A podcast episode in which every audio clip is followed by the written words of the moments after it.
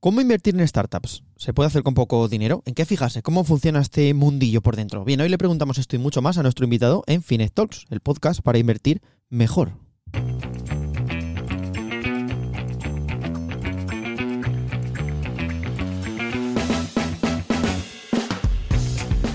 No sé si os pasa, pero yo cada vez que me cuentan la idea de una startup, digo aquello del shut up and take my money.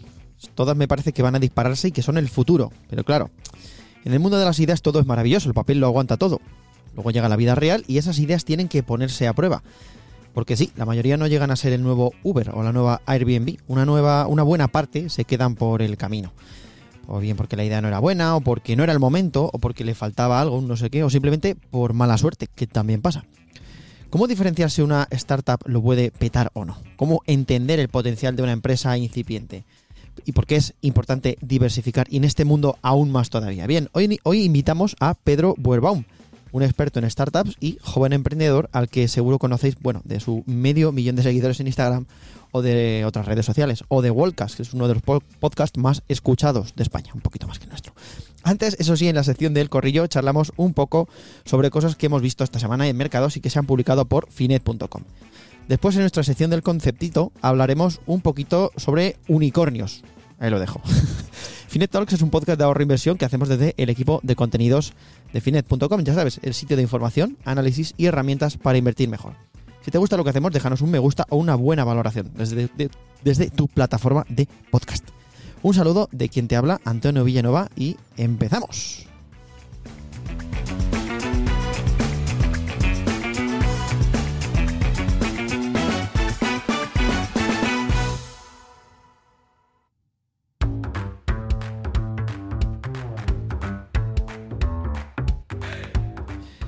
¿Qué tal todos? ¿Cómo estáis? Bienvenidos una semana más por aquí a vuestro podcast de inversión, Finet Talks. Eh, bueno, antes de ir con el corrillo, algunas noticias que hemos ido viendo por finet.com en estos días, eh, pues una de ellas, lamentablemente, teníamos que empezar con ella, es la eh, muerte de Charlie Munger. Fallece el mítico Charlie Munger, por si no lo conocéis, es el compañero de batallas de Warren Buffett en Versailles Hathaway durante tantos, tantos y tantos años. Apenas un mes de cumplir los 100 años, pues nos ha dejado este genio de la historia de la inversión. Así que nada, desde aquí, descanse en paz a Charlie Munger. Eh, Vicente ha escrito una cosita bastante, os voy a dejar en la descripción, Vicente Baró, eh, que era bastante fan de este señor, también como de, de Warren Buffett. ya digo, más de 50 años trabajando estos dos juntos. Una conexión muy especial Así que nada, si queréis echar un vistazo a esto que ha escrito Vicente, la verdad es que es bastante emotivo. Y, también, tenemos, también está insertado en ese artículo un, vídeo que hicimos hace unos años, pues comentando un poco la, figura de Charlie Munger para todos aquellos que no lo conocierais. Que nada, eh, desde aquí, eh, eso, vuelvo a decir, descanse paz y pues nada, si queréis saber más sobre la figura de Charlie, echar un vistazo al enlace en la descripción. Seguimos, eso sí, con noticias un poco eh, mejores, evidentemente, eh, porque Capital Group, en su grupo ha publicado un artículo que pone, se titula directamente, el objetivo de inflación del 2% podría alcanzarse antes de lo esperado. Eh, Dios te diga, Capital Group. en este caso, Jared Frank, que es el economista de, este grupo, de la gestora, dice que ya hay indicios de que los precios podrían caer de forma fuerte y que este objetivo del 2% podría alcanzarse antes de lo esperado. Ya sabéis que en España estamos bastante bien. Esto habla más un poco a nivel de Estados Unidos, que ya sabéis que la economía que mueve el mundo, al final eh, eh, lo que todos miramos como inversores un poco siempre de reojo. Y comenta un poco que la trayectoria de inflación es hoy muy diferente a la de 2022 y fundamentalmente por una razón. Dice la desaceleración del alquiler. La inflación, comenta, acabará yendo a donde vayan los alquileres. En Estados Unidos está empezando a, a descender el tema de precios de alquileres y demás. A ver si muchos de, a ver si llega aquí a España pronto eso, estaréis diciendo muchos de vosotros. Pero bueno, mientras tanto, digo, dejo, dejamos todo esto que estamos comentando, estos eh, artículos en la descripción si quieres echar un vistazo, porque el análisis es bastante, bastante interesante. Explica un poco mejor a qué, a qué se debe esto, de la de que los alquileres llevarán a la inflación para arriba o para abajo o a mantenerse. Bien, ¿en qué invertir mi, dinero en 2024? Que es algo que nos estamos preguntando muchos. Eh, ya no lo preguntamos, por cierto, en un consultorio, no sé si lo viste, con, con Allianz, con Rafael Hurtado, el gran Rafael Hurtado, que nos hizo una exposición bastante brillante acerca de ellos. En, nuestro canal en YouTube lo tenéis.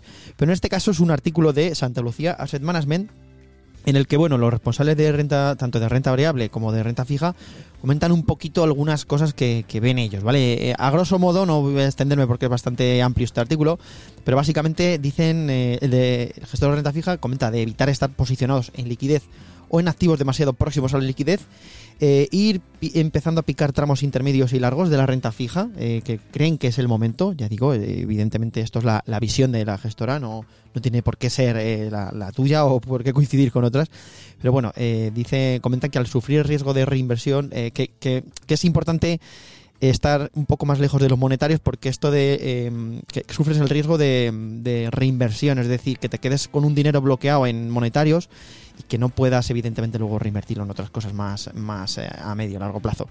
Eh, comentan, eh, ya dicen, resumen de su posicionamiento en renta fija, tramos intermedios y largo, aumento del peso de gobiernos y equilibrio un poco entre deuda pública y privada. Están sobreponderados en deuda italiana y en crédito financiero.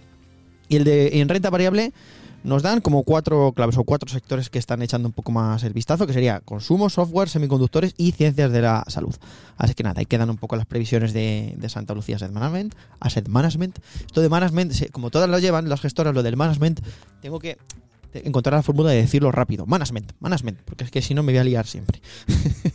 Nota esto, ¿por qué digo cosas que son notas mentales y las suelto aquí en el podcast? Pues porque estoy solo. tengo que hablar con alguien, en este caso conmigo mismo. Perdón. Eh, estudio global de inversión de Schroders 2023. Eh, Schroders ha publicado un estudio bastante interesante que han encuestado a unas 23.000 personas eh, que invierten en desde 33 lugares de, todo el mundo. Más de la mitad de estos eh, encuestados dicen que reconocen que han ajustado ya sus estrategias de inversión para lo que consideran la mayoría de los encuestados que es una nueva era política y de comportamiento de mercado, como resultado de la subida de la inflación y de los tipos de interés. En el caso de los españoles, eh, comenta, en este estudio se recoge que el 46% ya han ajustado algo sus carteras en base a este, esta nueva era que comentan en el estudio y un 39% lo harán próximamente. Se suelen preguntar en este estudio también, que es algo que me ha parecido siempre muy curioso, el tema de eh, la rentabilidad que esperan los inversores para los próximos cinco años, o sea, la rentabilidad media anual esperada. Y es que me flipa este dato siempre, realmente, porque eh, en este caso, eh, para los la media, hablo de, ojo, la media de los encuestados dicen que esperan un 11,5% anual. Que de verdad, em, incluso, no, no, sé, o sea, en qué mundo vivimos. Eso sí, en España, eso sí, no somos tan flipados. Solo un 9,5% de rentabilidad media esperando los próximos cinco años. En fin, eh, oye, que, igual es una cosa mía, que soy un pelín más amarrategui y creo que esas rentabilidades no son fáciles de conseguir de forma anualizada en los próximos cinco años. Que igual es cosa mía. A mí me parece un poquito, un poquito alto, pero siempre, siempre nos pasan estas cosas, tanto a los inversores conservadores como a los arriesgados, que nos pensamos que, nos va a ir genial. Eh, ya digo, en España eh, en 2022 era de un 10,3 lo que se esperaba para próximos 5 años anualizado y en 2023 baja del, del 10,3 es esperado al 9,5, es lo que, lo que os he comentado. Mientras que a nivel mundial, del 11,4 al 11,5 sería un poco la, variación. Es decir, que nosotros estamos un poquito más realistas, bueno, realistas de, entre lo que cabe de esperar un 9,5% de rentabilidad anual y eh, a nivel mundial pues están un poco más, más eh, se han venido más arriba, ¿vale? Em, comenta un poco por aquí datos de los eh, nuestros vecinos portugueses, por ejemplo, veo por aquí, esperan un 11,22%, pues nada. Oye, pues, em, joder, ojalá, yo digo, estoy, con el tío no pero es que es verdad, ojalá y sea verdad esto, pero lo veo, lo veo complicadito. A ver, vemos también por aquí alguna cosita que quería comentaros antes de, de pasar a la entrevista es una cosa en la que estuve, estuve en una presentación de un estudio de, de Morningstar hace una semana más o menos y eh, planteaban una cuestión que me parecía bastante interesante ah, para los inversores, que es, bueno, el titular os lo digo ya, estás ganando menos dinero que tu fondo y la razón es la de siempre. el titular que eh, elegí yo, en este caso, que fui para allá, eh, básicamente es que em, lo que no estás ganando lo mismo que tu, que tu fondo de inversión, porque bueno, te estoy hablando a ti, pero esto es, imagínate, voy a hablar en plural, ¿vale? Por si no te das por aludido. Estamos ganando menos dinero que lo que invertimos en nuestros fondos porque entramos y salimos a destiempo. Básicamente esto, lo hemos comentado mil millones de veces, pero esto es importante siempre remarcarlo. O sea, debido a un mal timing, Se está, mm, por ejemplo, en fondos temáticos, eh, decía este estudio, que, era sangrante el, el, tema de los fondos temáticos, se perdían eh, más de eh, a cinco años, ¿vale? A un periodo de cinco años, desde era desde el 18 al 23, era el estudio, es decir, desde 2018 al 2023, que han pasado muchas cosas por, por la mitad, se perdían dos tercios de las ganancias totales que podías ganar con el tema de los fondos temáticos, ¿vale? ¿Por qué? Porque mientras el rendimiento total promedio de estos fondos de inversión temáticos, ¿sabéis? De inversión temática, ya sabéis que es un poco energías renovables, eh, agua, no sé qué, sostenibilidad, un poco ese tema. Eh, el rendimiento promedio en estos cinco años de estos fondos ha sido del 7,3% anualizado.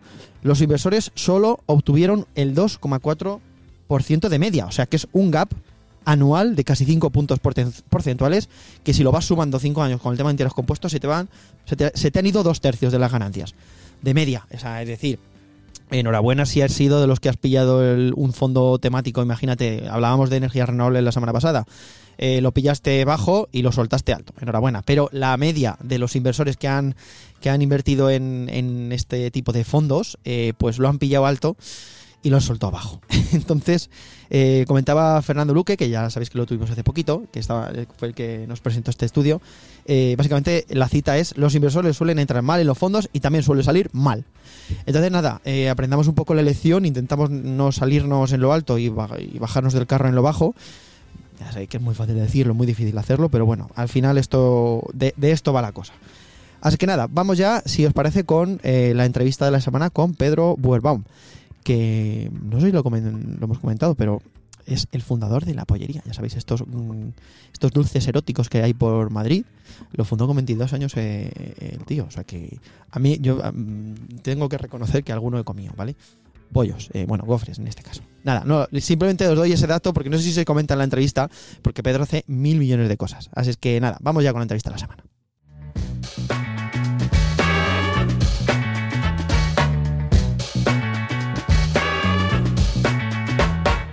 Pedro, eh, preséntate un poquito en un minuto para quien no te conozca. ¿Quién es Pedro Buerbaum? Bien, pues a ver, se me hace un poco difícil esta pregunta, ya lo hablábamos fuera, fuera de cámaras hace un ratillo, porque estoy metido a tantas cosas a la vez y, la verdad que varias de ellas han hecho bastante ruido. Entonces, yo lo que sí me considero es un, em, emprendedor, emprendedor en serie, es lo que, me, más me ha apasionado a lo largo de mi carrera. Y de hecho, emprendedor no empresario, ¿eh? porque lo que me gusta es la fase inicial de los negocios, eh, crearlos, darle forma, pensar la estrategia y luego una vez están rodando lo que es la gestión, pues no me parece tan divertido. Y em, bueno, luego me centré en construir marca personal. Eh, de un año para acá llevamos muy poquito, pero el podcast ha ido muy bien, mi marca personal también. El podcast está top 3 de, de Spotify la semana pasada, por ejemplo. O sea, ha ido, ha ido muy bien, la verdad. Entonces, Ahora, aprovechando, digamos, este, este tirón de marca personal y descubriendo algo que para mí es nuevo, el poder que tiene una comunidad, ahora sí es verdad que estoy muy centrado desde los últimos nueve meses que llevaremos ya dándole forma a este, este proyecto con, con Blast. es un, club de inversión en, en startups, como, como bien decías, y yo creo que la propuesta de valor que traemos es bastante, bastante interesante, porque bueno, al final es un sector del mercado que tiene unos rendimientos promedio interesantes, unos rendimientos promedio en los últimos 15 años superiores a, otros sectores del mercado más conocidos, como sector inmobiliario o acciones, por ejemplo, pero que no se conoce tanto, no se hace tanto ruido alrededor porque el acceso al mismo es complicado. Hay una serie de barreras de entrada muy grandes, partiendo del, o sea, ya solo la barrera del expertise, de saber si la valoración que te está diciendo un fundador es una valoración adecuada o no, ya requiere un expertise y luego pues el tema de, los contactos, primero necesitas algo en lo que, en lo que invertir. necesitas acompañamiento legal, jurídico, administrativo. Hay una serie de barreras que, han hecho que siempre esté reservado como a un, a un pequeño círculo de inversores muy conectados y ahora que lo veo desde dentro, que, hemos construido esas conexiones, pues te das cuenta de que, que, está reservado o ha estado reservado hasta ahora para, pues eso, para muy poquitas personas que, lo entienden y tienen los medios, ¿no? Eh, bueno, has dicho top 3 el podcast más o menos rivalizando con el nuestro, una cosa parecida, o sea, estamos a una escala similar. Nosotros damos el 4, Pedro está por el 3, más o menos, algo así. Eh, oye, el tema de, inversión en startups, la verdad es que, eh, ya digo, no es algo que solamos tratar por, por, aquí, pero bueno, que es porque, claro, nosotros nos dirigimos a un público, ya nos conocéis, muy, muy, muy específico, que está empezando a invertir, y esto era complicado, es muy complicado hasta, hasta ahora, como, como bien comentas. Eh, también digo, es, es, es, para todo el mundo esto de invertir en startups, o sea, alguien, imagínate que tiene sus letritas del tesoro y tal. Eh, claro, esto también es, hay que decir que es un mundo un poco volátil, pero bueno, que si te sale bien, te sale bien. Sí, totalmente. A ver, yo creo, yo soy muy partidario de una estrategia de diversificar. A mí alguien me, escribe un mensaje por Instagram y me dice, oye, que voy a pedir un préstamo para entrar al club contigo e invertir en startups. Y le digo, no lo hagas. Oye, quiero meter todo mi dinero contigo también. Digo, mm, no es lo que haría yo. No es, no, creo que diversificar es importante y además nosotros dentro del club, por ejemplo, algo que que decidimos implementar y que nos parece, o sea, es, obligar dentro de cada membresía a diversificar también dentro del club, porque al final esto es un, juego de, pues, mm, apostar, digamos, por diferentes proyectos que son proyectos realmente muy ambiciosos, son también complejos de ejecutar, lo que pasa es que lo que decías, cuando, cuando salen bien y das con un holder, das con un idealista, pues los múltiplos son múltiplos mm, muy, muy grandes. Entonces, nosotros, por, ejemplo, implementamos un mecanismo que si tu membresía te permite invertir, me invento, hasta 30.000 euros al año, pues en cada ronda puedes entrar con un, un máximo de 5.000 y por lo tanto estás obligado a diversificar tus inversiones en seis tickets diferentes ¿Y mm, por qué hemos hecho esto? Porque algunos founders son unos genios de la venta. Te,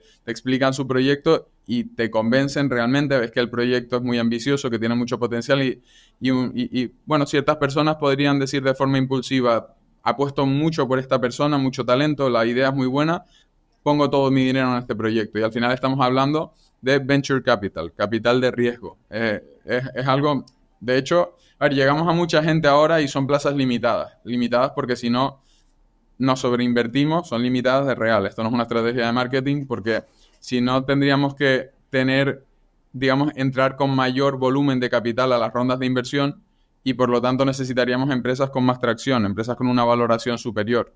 Y, ya pierde la esencia esta de, los múltiplos que tratamos de conseguir nosotros, ¿no? De, esa, de esa explosividad.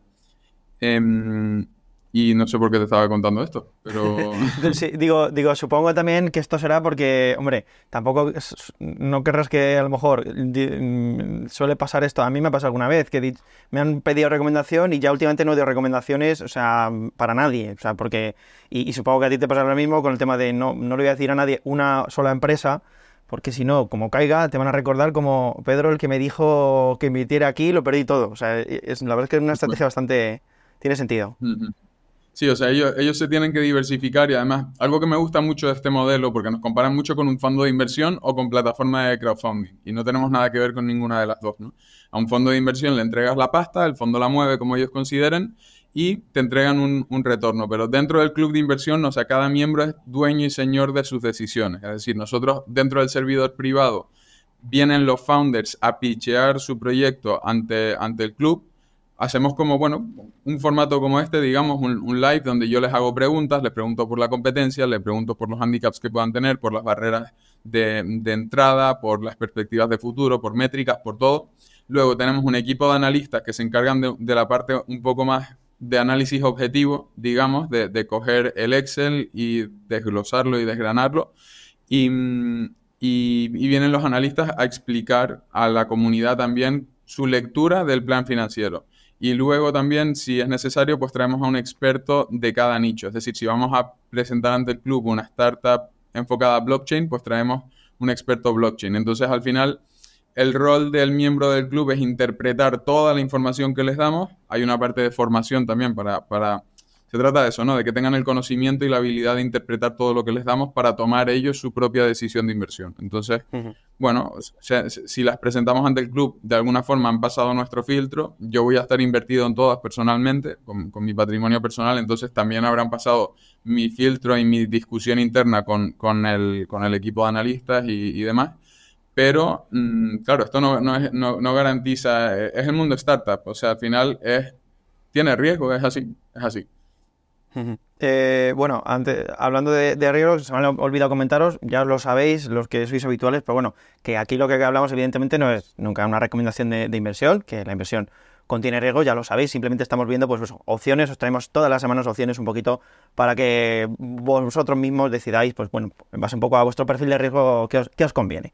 Eh, oye, eh, claro, eh, estaba, quería hablar justo de startups en un momento Claro, si me permite la expresión, Pedro, le has echado narices, porque has entrado justo en un momento en el que, claro, con el tema tipos de interés altos, eh, las empresas pequeñas quizás a lo mejor están sufriendo quizás algo para financiarse. Eh, eh, ¿cómo, o sea, ¿Por qué precisamente ahora entrar en, en temas startups? Sí, a ver, al final el mundo startup es un poco como que va digamos, a, su bola, va por su camino paralelo un poco fuera del mercado, en el sentido de que lo que buscamos es apostar por 10 jinetes y encontrar el outlier que, paga la, fiesta completa. Entonces, este, pues encontrar el, typeform, el factorial, estos casos de éxito que de repente hacen que el múltiplo de una cartera diversificada, el, promedio de toda la cartera, sea muy bueno y al final, em, bueno, estas startups a veces eh, aparecen en tiempos de crisis, de repente, o sea, la crisis de, 2008, por ejemplo, mm, dejó muchas muy buenas startups por el camino porque se, desgrana todo el mercado y encuentran nuevos enfoques, nuevos ángulos de entrar a, digamos, industrias que funcionaban de forma, de forma estable. Eh, o sea, esos outliers siempre, siempre existen. Creo que el panorama de startups en, en España y a nivel internacional, al final, es interesante y va a ser interesante de cara al futuro, porque al final una startup, por definición, es un modelo de negocio tecnológico, innovador, escalable, y al final creo que la tecnología es lo que va a dar forma. Creo yo personalmente creo que vienen 15 años muy locos en, cuanto a cambios tecnológicos, en cuanto a cambiar nuestra forma de interactuar con el mundo tal y como lo conocemos, para bien o para mal, ya no, no entro ahí, pero, pero creo que el progreso, pues viene, viene por ahí y que esas empresas van a estar apareciendo realmente. Mm. Oye, ¿y qué? Privada también, dentro de, Venture Capital, de Business Angels, o sea, va un poco por, otra vía, ¿no? También. Eh, ¿En qué se, fija un inversor en startups a la hora de elegir compañías? O sea, ¿qué, ¿qué es lo que tú ves que dices, tiene que tener esto, esto y esto, si no, no entro? Sí, a ver, hay, hay dos procesos paralelos, digamos, y, yo, por ejemplo, no me considero una persona muy de análisis numérico, entonces mi, mi, rol dentro del equipo de análisis es un poco la parte más subjetiva. Luego está el análisis objetivo y subjetivo, ¿no? a, a, la hora de definir una valoración, pues lógicamente hay que ver el plan financiero, el Excel, las expectativas, esa es la parte más objetiva, hay muchos métodos de valoración, aunque al final, como decía, es, acaba siendo subjetivo porque la valoración la define el mercado. Tu startup vale lo que alguien esté dispuesto a pagar por ella o, a la valoración que esté dispuesto a entrar en tu ronda de financiación. Y luego yo, a nivel subjetivo, a lo mejor, porque esto pasa, ¿no? Que el equipo de analistas estudia un proyecto y dice, oye, esto es invertible, tiene buen crecimiento, buenos múltiplos, pero luego en la parte subjetiva, por ejemplo, dábamos con un, caso el otro día, digo, a mí no, no, me, no me encaja a nivel subjetivo un, proyecto de inteligencia artificial, y esto está, es, es buen ejemplo, de inteligencia artificial. Y mm, yo a nivel subjetivo, por ejemplo, miro mucho talento humano. Al final creo que, y esto eh, viene de mi perspectiva de emprendedor, al final los proyectos antes de iniciarlos siempre parecen una, línea recta y cualquier fundador, si lo empieza, es porque tiene ese optimismo de decir, esto es A, B, C, D y la vendemos por 100 millones. El problema es que yendo de A a B ya te pegas la primera hostia, siempre, y luego hay que saber pivotar. Entonces, cuando hay talento de verdad, cuando hay un buen capital humano detrás, de, detrás del proyecto, aprenden a pivotar y acaban saliendo hacia adelante. Entonces, yo, yo, por ejemplo, apostaría antes por un buen equipo con una idea un poco peor que con la idea del próximo Airbnb y un y, talento un poco más, más mediocre detrás. Luego creo que es muy importante la defensividad, o sea, la, la capacidad de establecer barreras de entrada. Al final, cuando eres un negocio tecnológico, es medio fácil que te, que, te copien, digamos, que te entren competidores de forma muy rápida, entonces el, tener esas barreras de entrada, el que sea bastante difícil copiar tu modelo de negocio, me parece una, gran ventaja. Un buen ejemplo de todo esto es la, inteligencia artificial, ¿eh? porque muchos proyectos nos vienen que los ves en el Excel y dices, esto es, es invertible, crece muy rápido, tiene sentido todo, pero luego resulta que es una interfaz bonita conectada a la API de OpenAI.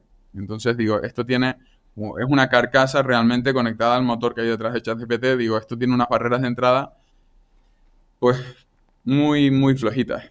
Llega cualquier otra persona, te monta otra carcasa igual de bonita más bonita que la tuya, con cuatro funcionalidades más, te la conecta a la misma API y, ya te puede dejar fuera del mercado. O lo que pasa con inteligencia artificial, que evoluciona tan rápido que el propio chat GPT, por ejemplo, bueno, ahora cuando sacaron eh, la, la, nueva actualización, que metieron nuevas funcionalidades, pues se habrán cargado por el camino un par de cientos de startups relacionadas con inteligencia artificial que querían hacer exactamente eso que ya resuelven ellos, ¿no? Entonces, em, hay, esas dos partes de análisis, digamos.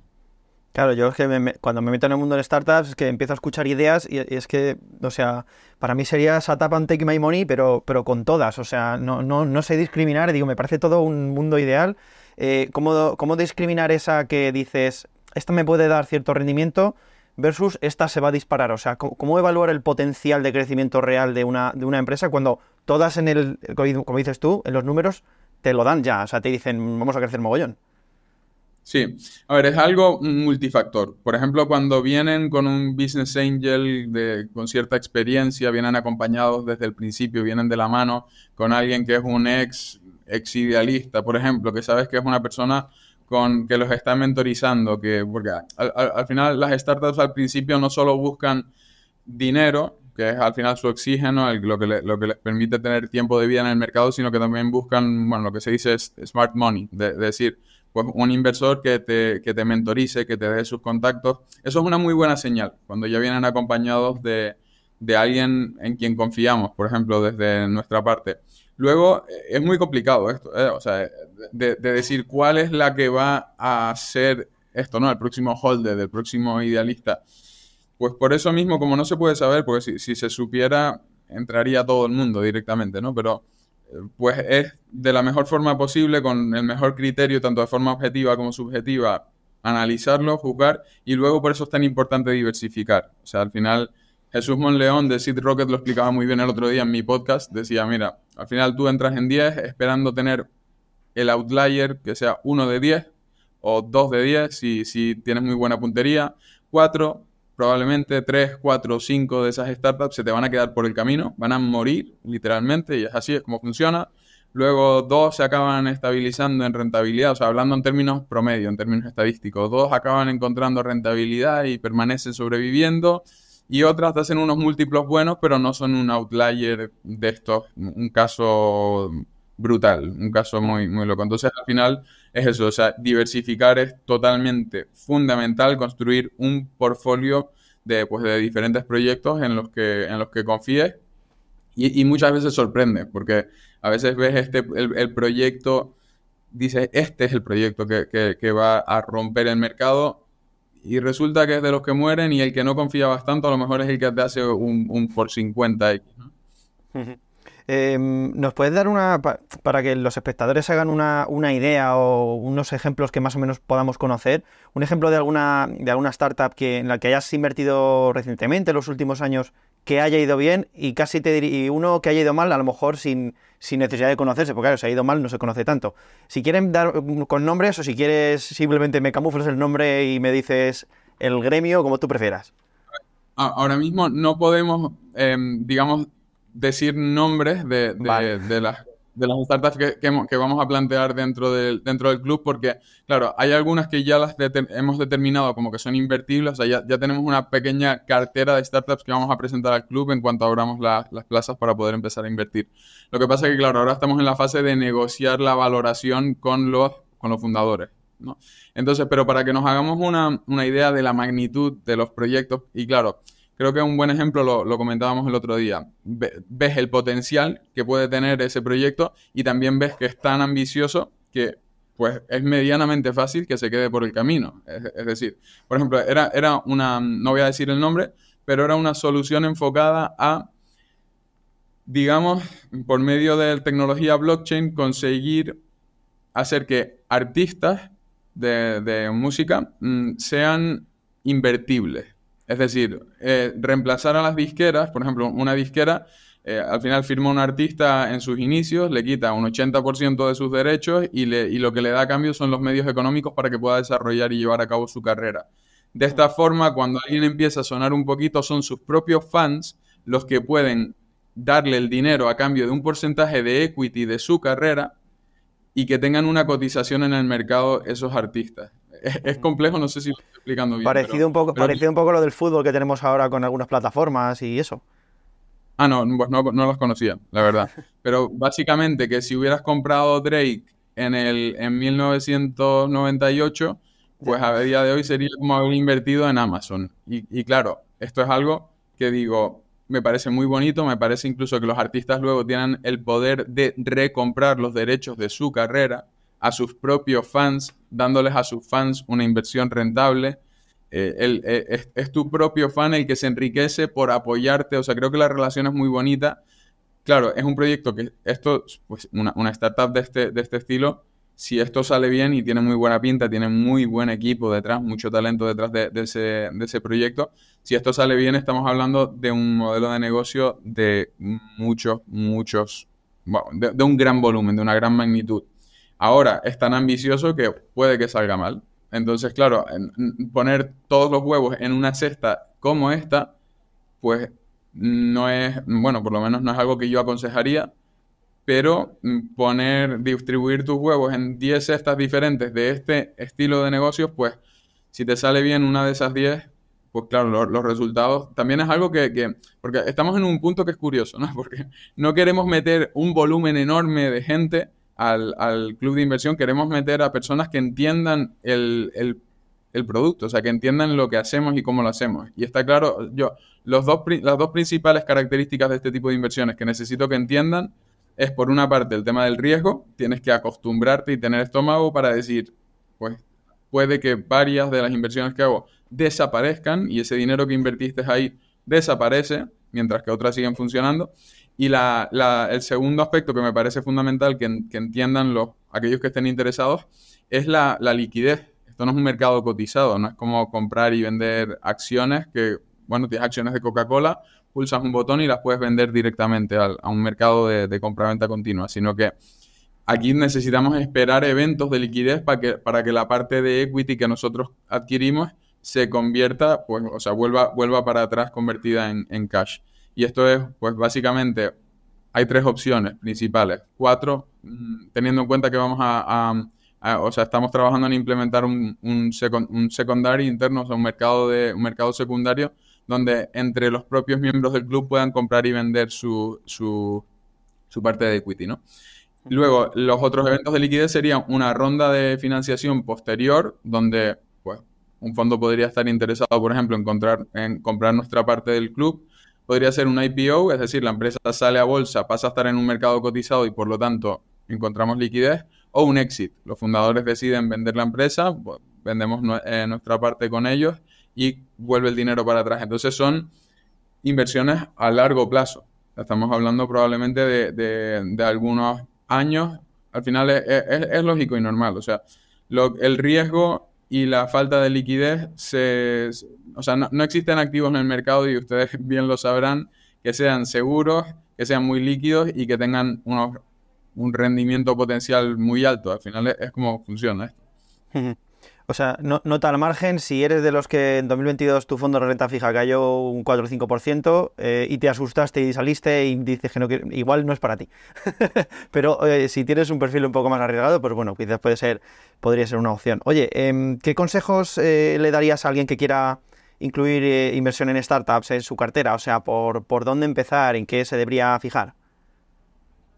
A ver, para, incluirlo, o sea, realmente los mecanismos que existen a disposición del inversor retail, al final son pues algo como lo nuestro, Blast, luego está mm, plataformas de crowdfunding también. Lo que pasa es que nosotros pues rompemos ciertas barreras que sí que tienen las plataformas de, de crowdfunding. O sea, para mí la principal, y esto se, bueno, se habla del sector venture capital, es que al final salen, o sea, los proyectos que llegan al crowdfunding son aquellos que no han conseguido levantar pasta en, venture capital normalmente. Entonces acaban ahí. Entonces igual estamos hablando de deals de menor calidad por lo general.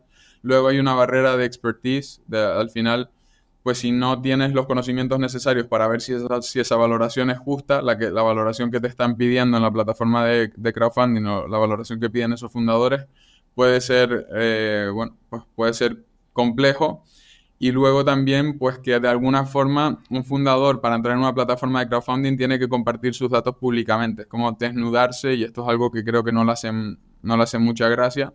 Así como no les hace mucha gracia tener en el cap table a 150 inversores diferentes que al final te piden explicaciones, te mandan mails. Nosotros somos un intermediario que tratamos de romper esa barrera de falta de, expertise para democratizarlo al máximo posible y somos los, los únicos, o sea, el club es la única entidad que hay en el cap table de la startup y somos los que, los que estamos con ellos en el board y los que recibimos y transmitimos las explicaciones de alguna forma. Entonces, lo que diría para alguien que se está iniciando es, a ver, realmente, a no ser que tengas mucho capital y puedas crear tu propio, o sea, o conseguir tu propio acompañamiento legal, jurídico, administrativo, es complejo entrar a este tipo de... el problema es que tampoco vas a tener deal flow, no vas a tener en el mail decks de fundadores para poder invertirles. O sea, hace falta, de normal, hace falta pues este tipo de, mecanismos, hablando del inversor retail, ya si hablamos pues de, un family office que están, bueno, hay clubs de inversión más, más selectos que a lo mejor tienen 10 miembros, pero ya estamos hablando de otro tipo de, capitales, ¿no? Eh, bueno, antes de, irnos, te voy a las dos últimas. No quería irme sin preguntarte eh, en qué invierte Pedro Huerbaum más allá de startups. O sea, ¿cómo, qué, es lo que sueles tener por cartera? Si me puedes comentar un poquito así a, grosso modo. Claro que sí. Yo, a ver, me ha pasado algo curioso y es que hasta hace un año yo no tenía marca personal, tenía mis negocios, entonces siempre, al final, pues, he confiado en mí mismo y digo, la reinversión más rentable es seguir invirtiendo en montar negocios y, reinvirtiendo en mis propios negocios. Hace un año es verdad que empiezo el podcast, empiezo marca personal y es algo que genera bastante dinero, la verdad. Y, entonces es un dinero que no puedes reinvertir a tu marca personal, a no ser que empieces a pagar anuncios, que es algo que me niego, que me, niego a hacer. Entonces, mm, ahí sí se, sí se crea un, un excedente. Entonces, ¿en qué invierto? Pues tengo un, plan financiero personal donde invierto un poco en todo y además lo cumplo religiosamente. Es decir, por ejemplo, pero hablando desde cripto hasta una reserva para sector inmobiliario, que ahora tengo, por ejemplo, ahí capital acumulado, pero no, no es ir a lo loco a decir, vale, ya tengo el capital para comprar X propiedades, pues las compro automáticamente, sino es una reserva esperando a que lleguen las oportunidades. Entonces, pues invierto, por ejemplo, un 5% nada más, lo meto a, cripto, porque sí, porque al final te permite estar al día, pero solo un 5% del excedente. Luego invierto en acciones, pero ahora mismo nada. O sea, yo sí que he tenido épocas de idas y venidas con, las acciones, por ejemplo.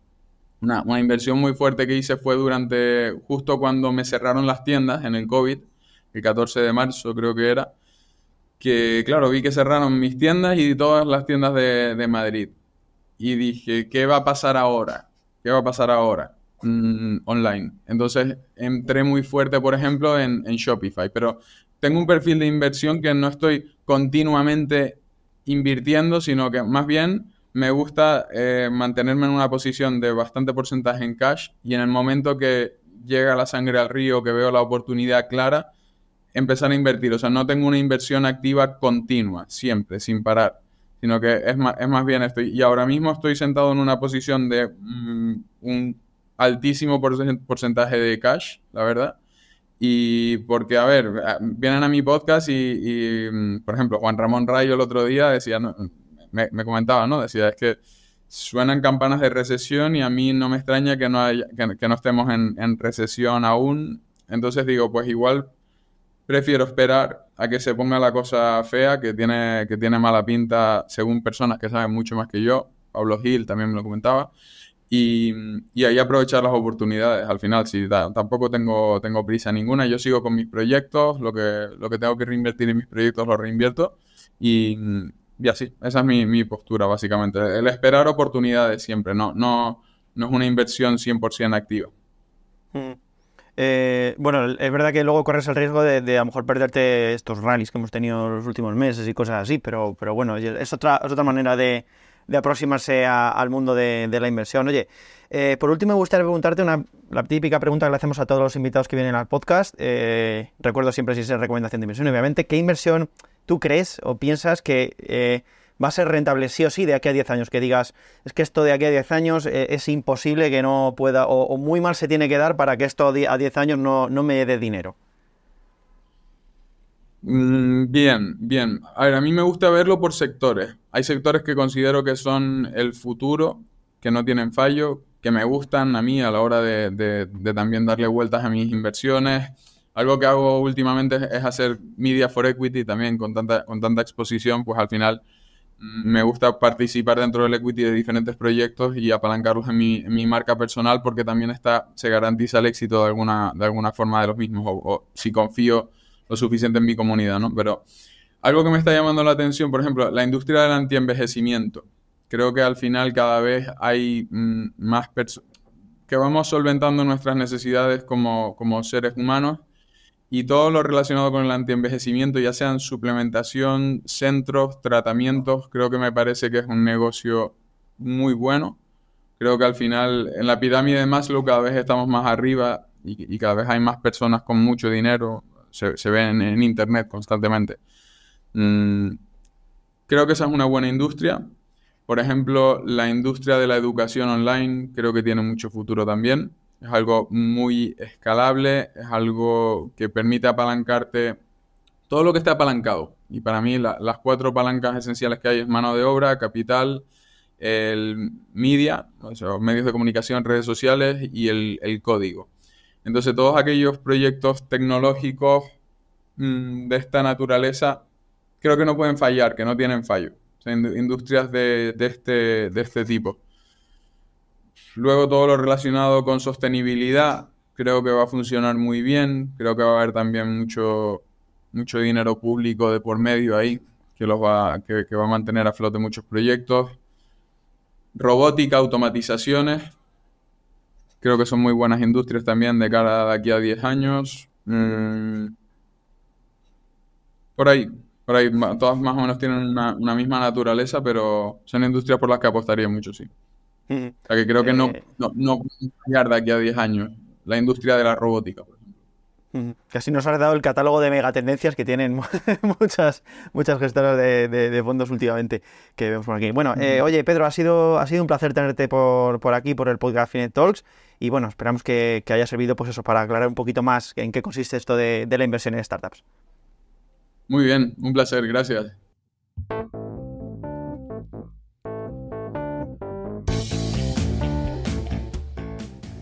Bien, y después de esta interesantísima entrevista con Pedro Werbaum, vamos ya con el conceptito de la semana. En este caso quería traeros algo em, a lo que aspiran las startups a ser en un futuro, a ser unicornios. Os he dicho que os iba a hablar de unicornios y no hablamos del animal mitológico, sino de un tipo de startup que en este caso, bueno, os, comento un poco el término, que fue como acuñado por Aileen Lee en 2013, que es la fundadora de Cowboy Ventures, que dice, eh, básicamente es eh, aquellas empresas tecnológicas, aquellas startups que, alcanzan un valor de mil millones de dólares sin tener eh, presencia en bolsa. O sea, Em, en el año 2013, claro, ¿por qué viene esto de unicornio? ¿Por qué se llama unicornio? Porque en 2013, que es cuando se acuñó esto, se consideraba compliquito, complicadito, perdón, se consideraba como un mito, como algo mitológico, que, una empresa sin salir a bolsa ni nada, o sea, que mm, pues básicamente que consiguiera una valoración de mil millones de dólares. Em, claro, eh, había muy pocas empresas que lo habían logrado. El ejemplo que tendréis muchos en la cabeza pues es Facebook por aquellos años, eh, claro. Eh, ahora, en 2023, pues hay bastantes más. De hecho, leo por aquí que hay unas, según, según em, CB Insights, ¿vale? Que es la fuente donde estoy sacando un poco los datos. Hay más de 1.200 unicornios en todo el mundo, ¿vale? A octubre de 2023.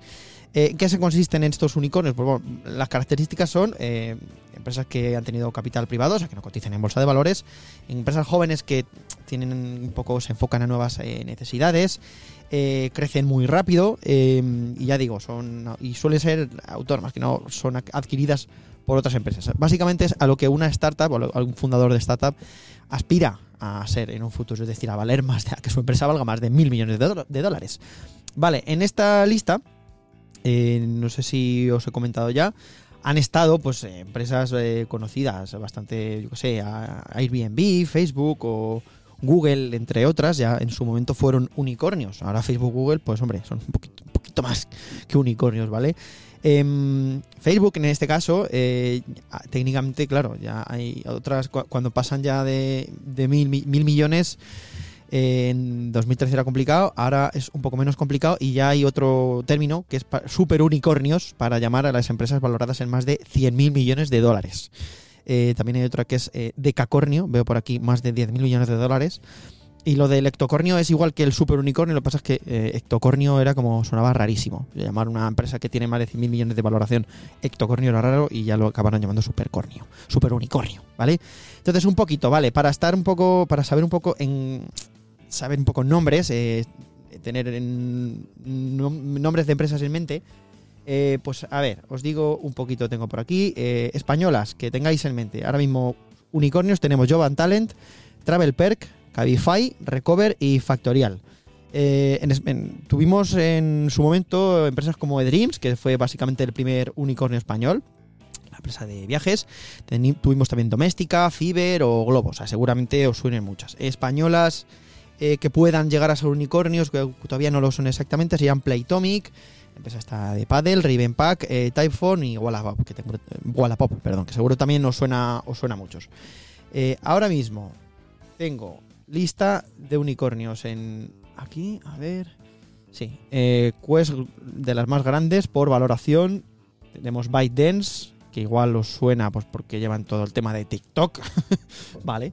Eh, tengo por aquí eh, SpaceX, la, empresa de, Elon Musk, Shane, que alguien si compráis ropa ah, por, por allí, pues ropa baratita y tal, seguramente os suene, Stripe, Databricks, Revolut, Epic Games, Fanatics, OpenAI, ChatGPT, ya sabéis, Canva, Chime, es decir, todas estas son como ahora los unicornios más potentes por valoración.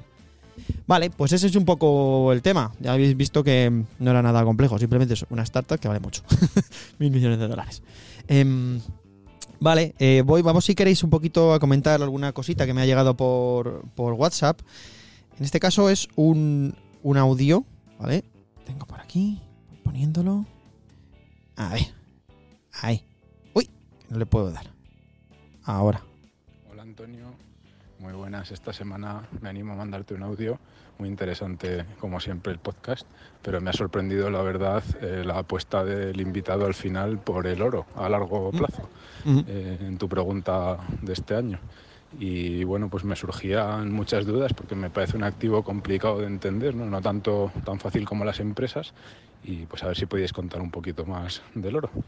Venga, un saludo y muchas gracias. Genial. Eh, Pablo, que así es como se llama la persona que me ha enviado el audio, muchísimas gracias por, tu audio, por no dejarme solo una semana más. Es el único audio que he recibido, aunque he recibido otros mensajes. Eh, oro, sí, pues eh, seguramente acabemos preguntando, preguntando a alguno de los expertos.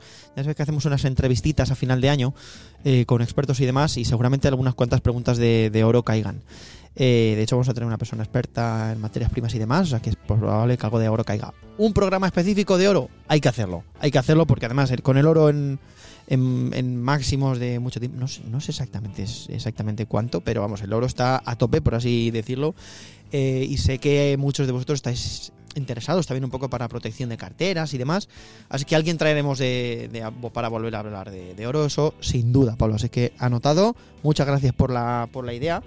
Y leo por aquí también, em, me han preguntado, eh, también por el capítulo por el capítulo pasado, en este caso Javi dice, me, me gustaría hacer una pregunta sobre el episodio de fondos indexados. Dice, cuando habla de elegir fondo y fijarse si el índice lo replica de forma física o sintética, ¿cómo, sabe, cómo lo sabe uno cuando vaya a elegir el fondo?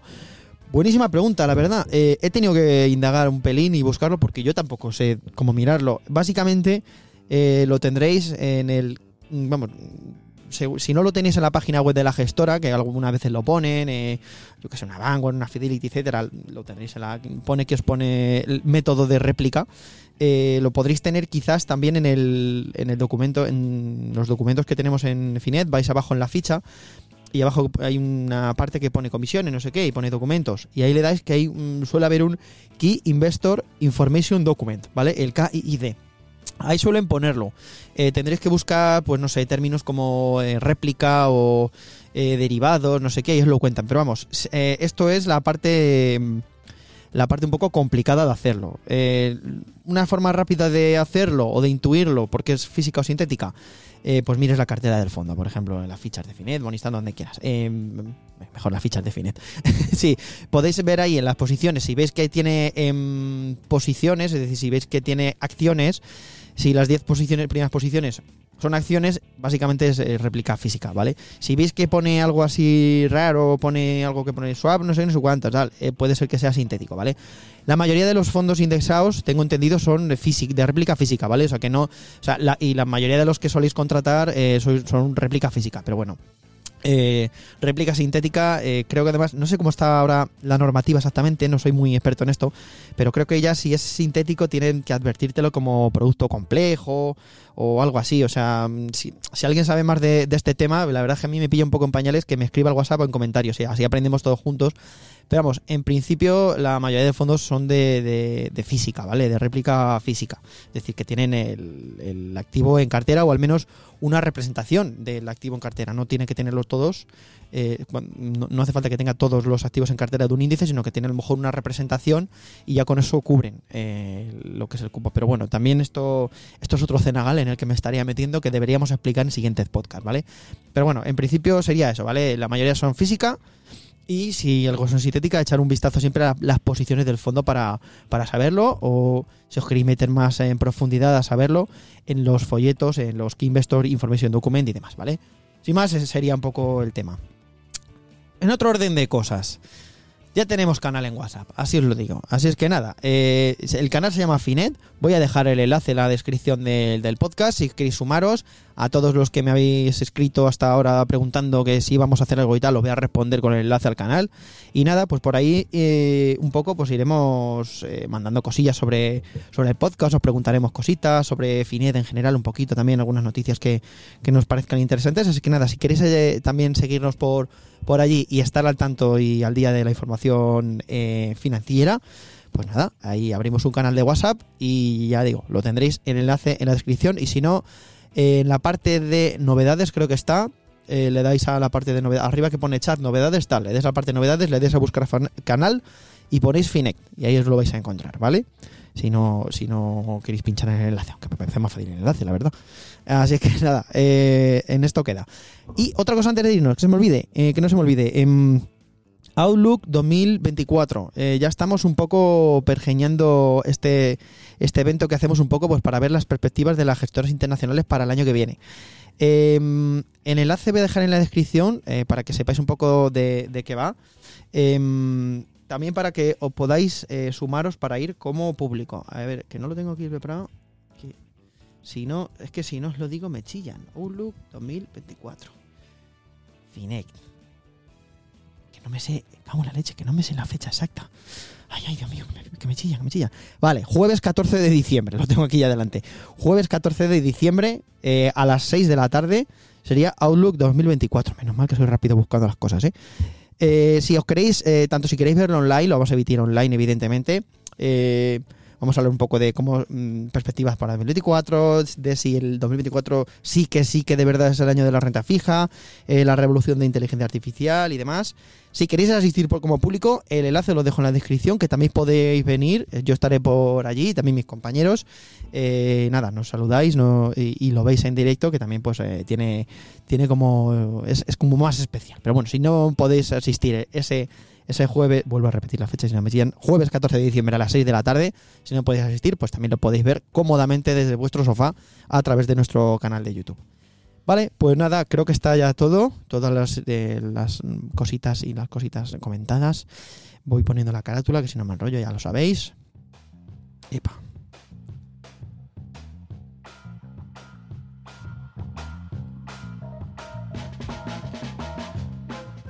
Muchas gracias por haber estado ahí una semana más. Pues bueno, escuchando mis turras y sobre todo lo importante escuchando las entrevistas con nuestros invitados que son es lo que es lo verdaderamente importante.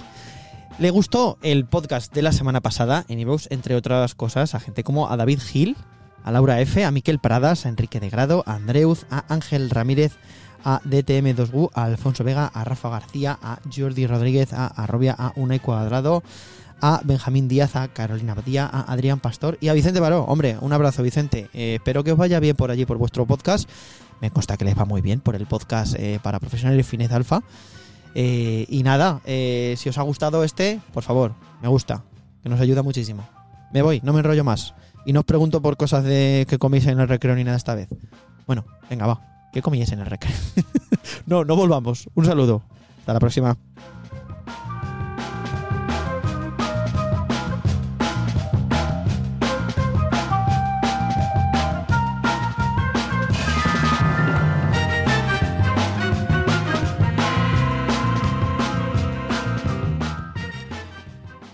Cuenta muchas veces que el que venga, que el que no siga los podcasts regularmente, venga aquí por porque le ha gustado el tema, eh, tiene que flipar, o sea, dirá, pero ¿qué habla este de, de comer en el recreo? O sea, se pensará que estoy, que estoy loquísimo. Tiene un contexto, ¿vale? Lo que pasa es que es, tienes que seguirnos semana a semana para saberlo el contexto. Entonces, básicamente, sería esa la explicación. Si os queréis sumar a nuestra comunidad, somos muy majetes. Y seguidnos, por favor, por el canal de WhatsApp, que vamos a publicar cositas chulas por ahí. Os vamos a preguntar, ¿vale? Un abrazo, nos vemos.